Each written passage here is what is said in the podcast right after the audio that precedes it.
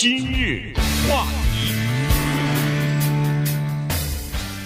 欢迎收听由中讯和高宁为您主持的今日话题。呃，今天先聊一下这个。俄乌战争的情况啊，最近这一段时间呢，呃，最近这一两个星期吧，呃，整个的战场的情况呢，又出现了挺大的变化。呃，可以看得出来是多层面的、多方位的在进行相互之间的交锋啊，而且呢，呃，也看得出来这个战争呢，看来是进入了一个新的阶段了。所以呢，今天可以的稍微的讲一下哈。首先，在差不多两三个星期之前吧。呃，或者说一个月之前，似乎这个战争呢变成了一种焦灼状态了。呃，大家都认为说这变成一场长期的战争，一直要进行到冬季，然后冬季寒冷的冬天过了以后呢，到明年三月份恐怕还才可能重新再开打起来。好，所以呢，这一段时期大概是双方就维持这样的一个现状。按兵不动，或者说是呃进行一些呃基本的例行的轰炸，然后呃静悄悄的就这么呃度过冬天了。结果没有想到，突然发生了一些转折啊！我们可以回顾一下。呃，从这个乌克兰这方面呢，呃，这个乌克兰的军队逐渐的开始，哎，有一些像模像样的，有点这个反攻的迹象了哈。在东南部还拿下了一些城市，收复了呃十几万，呃后后就没有十几万了，就是先是从一千平方公里，然后到三千，到五千，到六千，哎，收复了一些失地，呃。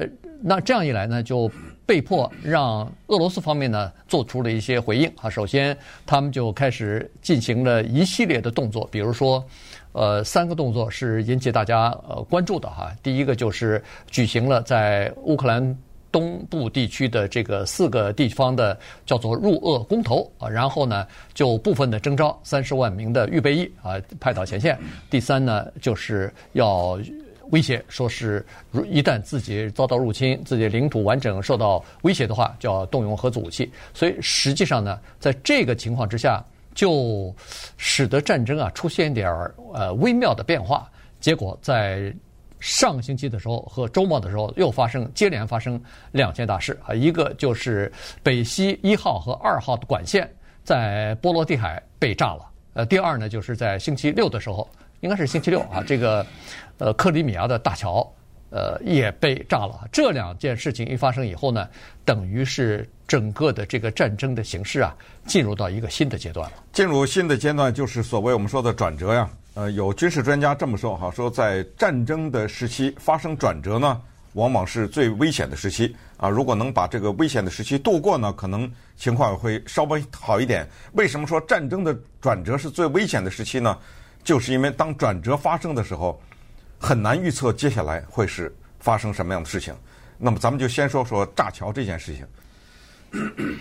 炸桥呢，这个其实大家在电影上看过很多了哈。其实，在文学啊，在电影中都有表现。呃，大家可能听说过海明威的名著啊，《丧钟为谁而鸣》啊，整个的这一个小说讲的就是美国的志愿兵叫做 Robert Jordan 啊，前往西班牙。去炸桥的这个过程，在这个过程中目睹了战争的残酷。大家都听说过电影《贵河大桥》啊，这是电影史上的经典电影。顾名思义哈，讲的是一个桥，呃，但是这个电影呢，讲的是炸掉一个桥。都是有这样的一些反应多了这样的故事。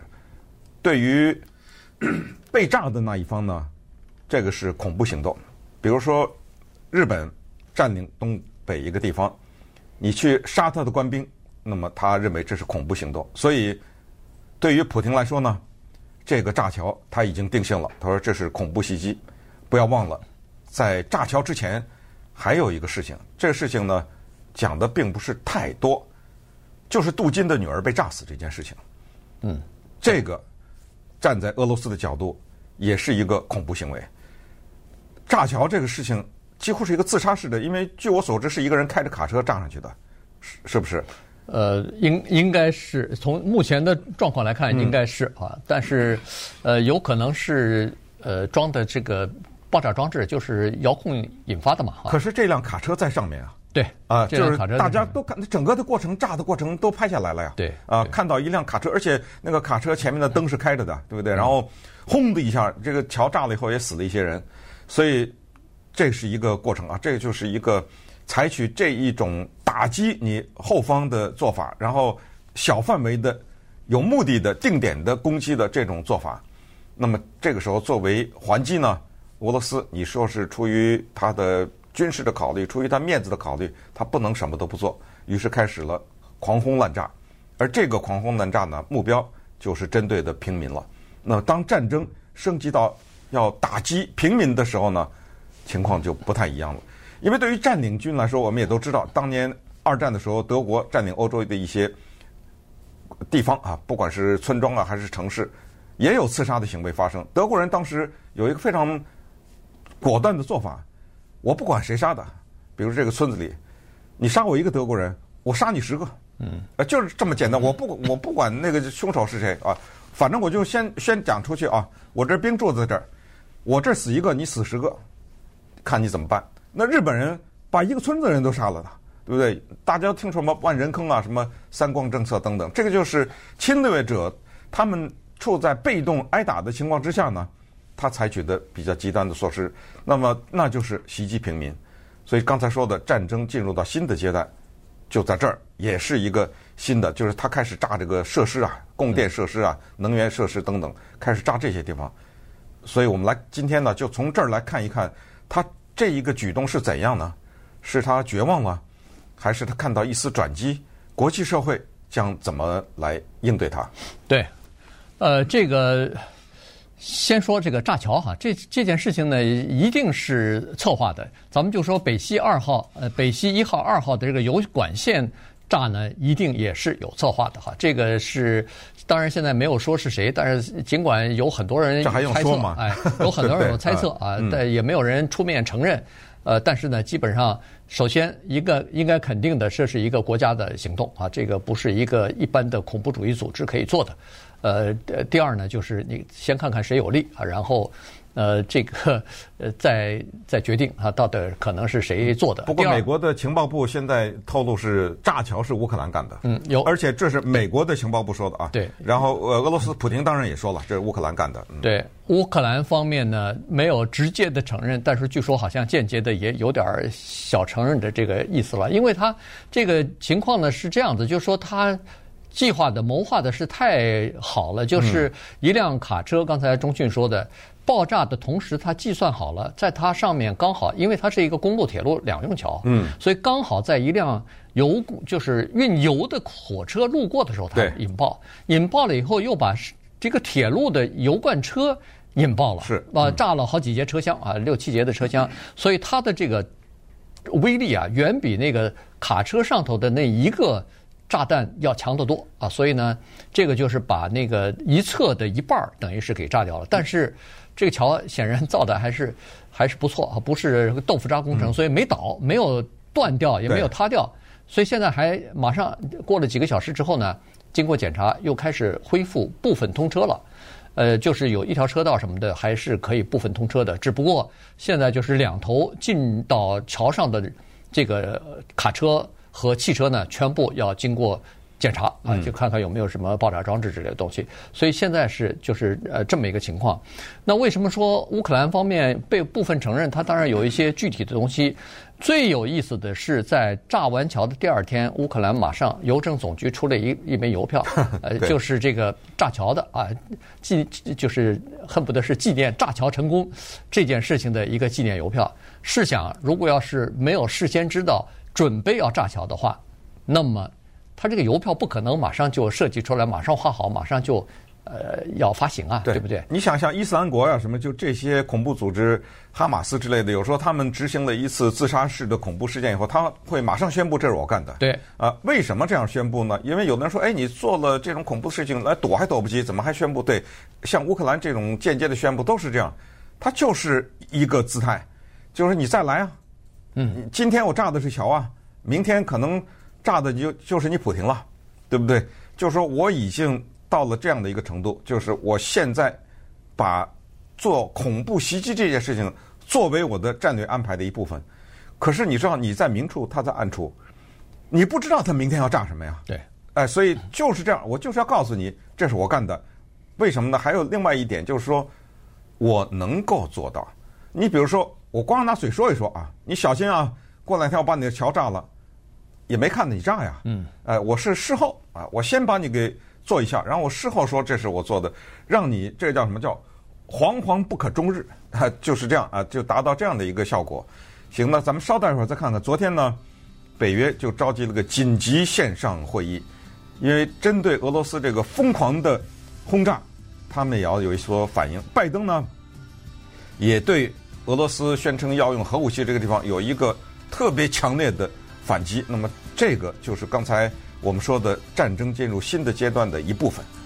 如果俄罗斯急了，真像是普京说当年被困在角落那只老鼠一样，是吧？真的是叫做困兽做最后的一击的话，那么这个事情是非常的麻烦的。今日话题。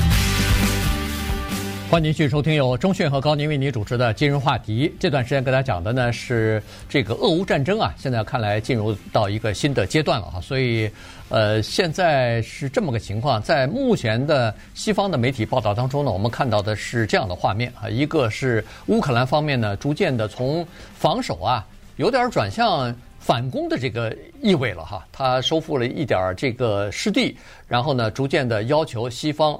美国提供更多的叫做攻击性的武器，不仅是防御了啊，要求有点地面的坦克啊，有点什么爱国者的地对空的飞弹啊，呃，有点这个呃攻击型的无人机啊，呃等等啊，要求这样的东西。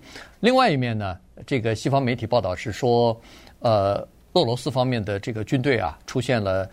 叫做士气低落，然后这个大家都不想打仗啊，然后就仓皇逃跑啊！一看到乌克兰的军队来了以后，就仓皇逃跑，丢下大量的装备啊，呃，包括自己的这个同胞受受伤死死了也不管了，尸体就扔在这个战场，自己就逃跑了哈，有这样的情况。那么，呃，那么还有你说那个三十万人。啊，这个要征兵那个一大堆人往外国跑呢，对对对？跑到呃跨国边境啊，跑出去哈。所以呢，呃，这个是另外的我们看到的媒体上报道的一一个画面。呃，乌克兰方面呢是这样子哈，他就是呃一方面是感激美国啊，这个北约组织啊，呃欧洲的这些国家呢给他们提供武器和支援，但另一方面呢是说你应该给我更多的东西啊，我现在需要更多的东西，急需的东西就是防空的东西，而。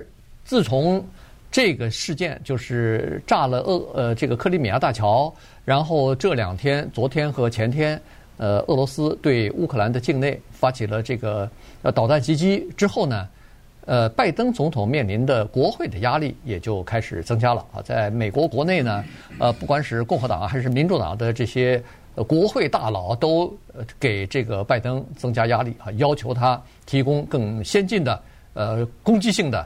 和这个防空，呃，有防空意味的哈，这个飞弹系统或者是呃空中防御系统啊等等。